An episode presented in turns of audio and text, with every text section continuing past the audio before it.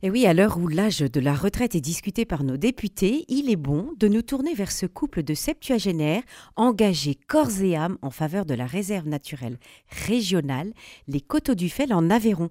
Nous sommes en ligne avec Jean-Louis et Suzette Rapin, à l'origine de l'intégration de cette réserve dans le patrimoine naturel régional. Bonjour. Bonjour. Bonjour.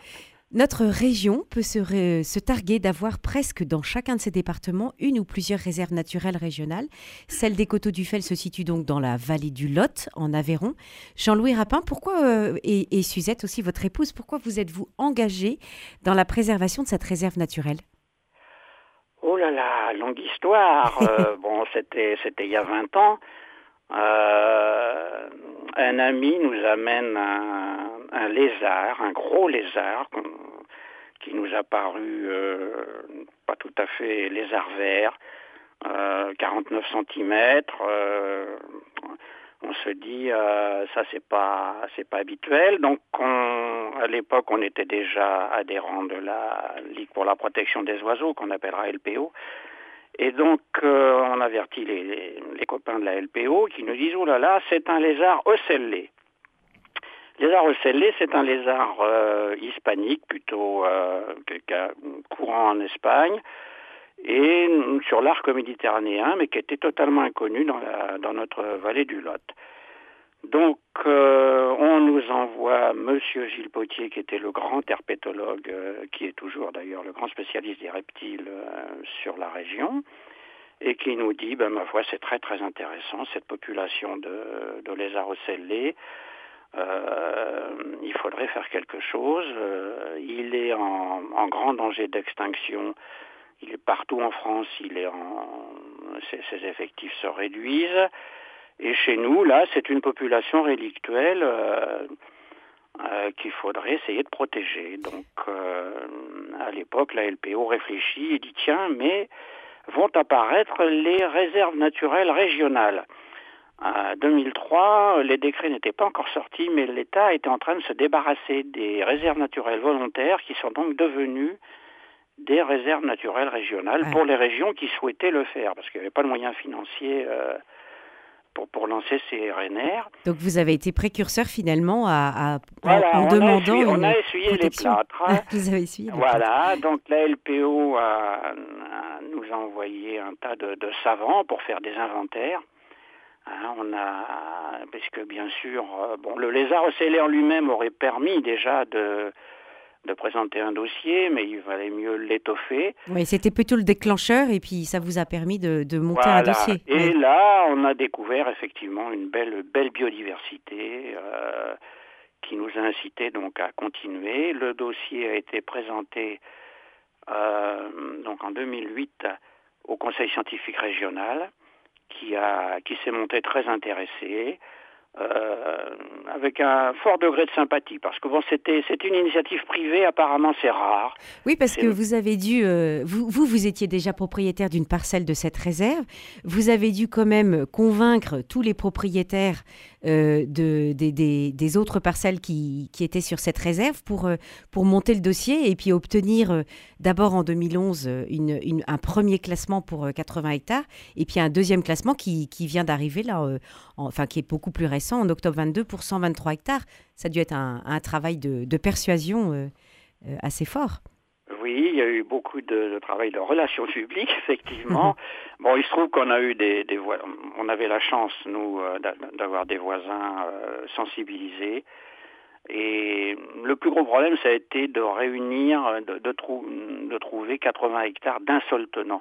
Le, le, conseil scientifique voulait voulait quatre, enfin. Oui, il fallait pas que ce soit morcelé. Voilà, il fallait pas que ce soit morcelé. Mm. Et c'était effectivement très très morcelé, avec des petites parcelles de quelques arts. Euh, mm. Bon, nous on avait 30 hectares par succession. Euh, et puis euh, il y a eu un gros déclencheur, le, notre voisin qui nous a vendu les, les, 20 hectares qui étaient complètement morcelés avec nous. Donc tout de suite ça a fait une très belle, une très belle, une belle parcelle. Une belle parcelle.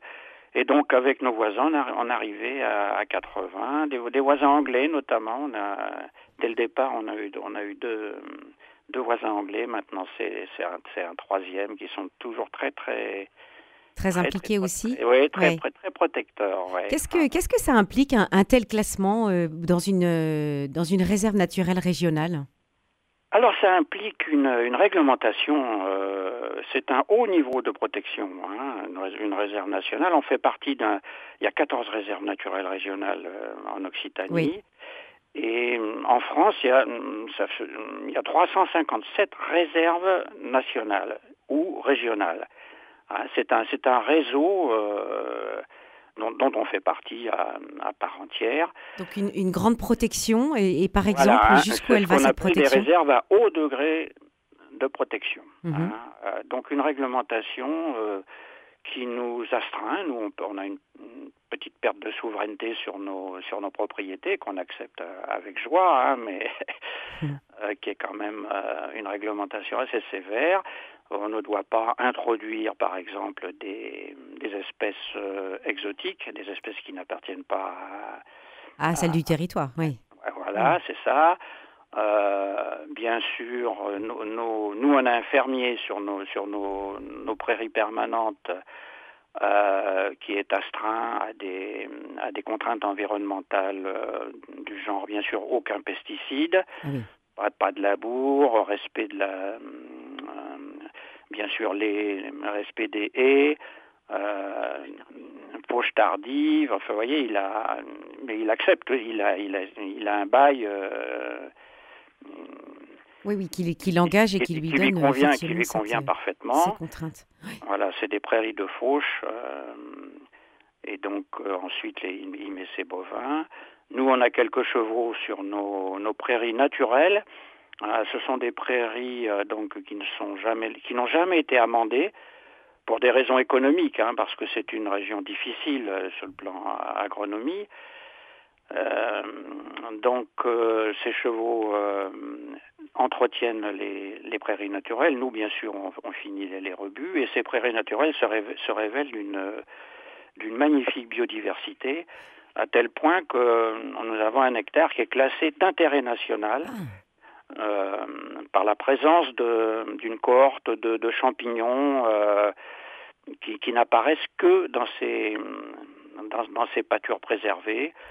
Euh, dès qu'on met le moindre, un petit peu de chaud, vos, champignons disparaissent pour plusieurs dizaines d'années. Ah oui, c'est une, spécificité assez fragile. Alors justement, je voudrais que vous nous décriviez ce, cette réserve naturelle. Il y a quand même une altitude qui va de 250 mètres au sud à 600 mètres au nord, et donc des paysages qui sont variés, des forêts, des terrasses à vide, des prairies. Oui, c'est ça, c'est sa richesse, c'est les, les différentes expositions, les différentes altitudes. Donc on a des milieux variés. Euh, l'exposition la, plus, il y a une exposition plein sud, une plein est, une autre euh, plein ouest. Donc l'exposition plein ouest, on, a une belle chaîneraie qui commence à bien vieillir et à, et être intéressante. Euh, sur l'est, c'est la châtaigneraie. Alors par contre, la châtaigneraie est complètement en voie de disparition. Elle se dégrade, mais là, c'est le malgré les protections. C'est le lot de toute la vallée du Lot. Un châtaignier, il faut l'entretenir. Donc nous, on entretient, euh, on entretient 80 châtaigniers euh, pour leur intérêt patrimonial.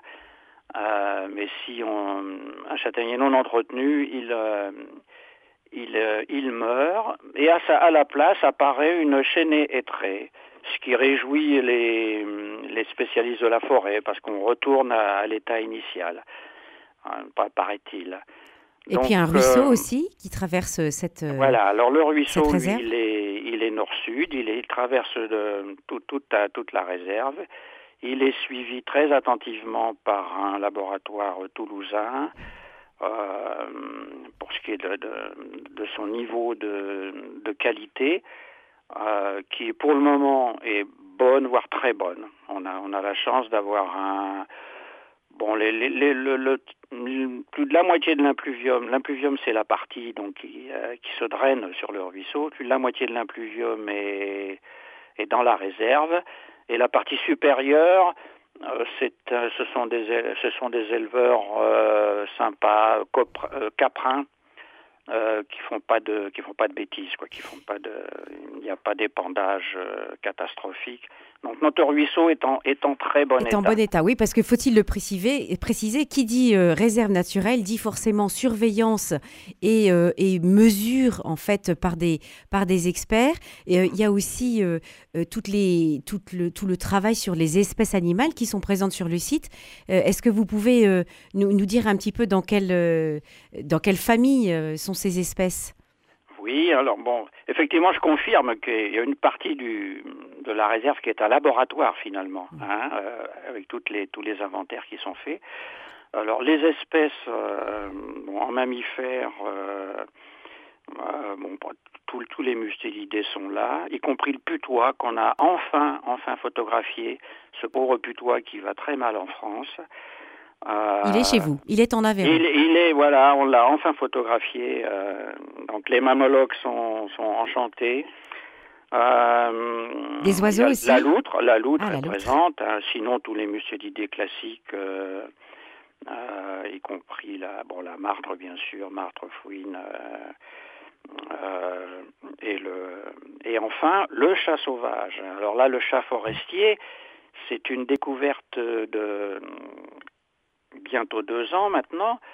Euh, un ami anglais qui ne fait pas partie de la réserve mais qui est au bord de la réserve nous signale qu'il voit régulièrement un chat qui ressemblait étrangement à un chat forestier, un chat sauvage. On était très sceptiques parce qu'il était totalement inconnu dans l'Aveyron. Les gardes-chasse n'y croyaient pas non plus, mais enfin bon, euh, sur ce témoignage, euh, les gardes installent trois appareils photo et ne trouvent rien pendant l'hiver euh, 21-22. Bout de trois mois, ils embarquent leur, euh, ils reprennent leurs appareils. On n'était pas surpris qu'il n'y ait pas de chat. Et puis, euh, et puis, moi, je, je, je vois, je vois un, un animal. Il est réapparu alors. être un, un renard euh, au, bout, au bout du pré qui file dans une petite coulée. Dit, toi, mon petit père, je veux savoir ce que tu es. Donc, euh, j'installe un appareil photo. Et miracle, ben, c'était un renard noir, hein, donc on appelle un renard charbonnier éventuellement. Et au milieu des photos, un chat forestier qui avait une, son phénotype était parfait, il, vraiment, il ressemblait vraiment à un chat forestier. Le, le voilà débusqué. Je voulais qu'on on dise un tout petit mot sur le patrimoine immobilier, si on peut l'appeler comme ça, qui est protégé aussi, euh, Oui. des granges, et puis la particularité de ce petit bâtiment qui s'appelle le Sécadou. Est-ce que vous pouvez Ah, nous en dire juste deux mots Notre fameux, sécadou, ben, c'est un séchoir à châtaigne qui était, c'est- il y en avait dans plusieurs par village. hein. Celui-là avait la particularité d'être au milieu de, au milieu des bois, au bord du ruisseau, donc au milieu de la châtaigneraie. Euh, et donc il était, on le voyait se dégrader. Bon, il y avait plus de toit, il restait plus que trois murs. Il y avait longtemps. Bon, finalement. euh, Donc vous l'avez restauré. voilà, notre gestionnaire nous propose, il dit, mais on, on pourrait vous avoir des aides. Effectivement, on a eu des aides du Fondation du patrimoine et du conseil départemental, et nous avons pu le, le restaurer euh, à l'identique. Donc il sert aujourd'hui de refuge pour les, pour les promeneurs, euh, pour Voilà, les, alors- les, les pèlerins, du, puisqu'on a, on a un GR euh, Mu- Muraconque qui est une Ah, sur la- le chemin de Saint-Jacques. du, du Saint, du Saint-Jacques, voilà. Hmm. Et les, les gens aiment bien ce chemin parce qu'il est, il est plus calme que Donc- le, donc voilà. Un chemin, un chemin à parcourir, non seulement pour les pèlerins de Saint-Jacques, mais aussi pour tous ceux qui veulent se promener, Oui. évidemment en restant sur les chemins. Merci Oui. beaucoup, euh, Jean-Louis et Suzette Rapin. Les auditeurs de Radio Présence pourront certainement venir découvrir cette réserve naturelle régionale, les Coteaux du Fel. Voilà.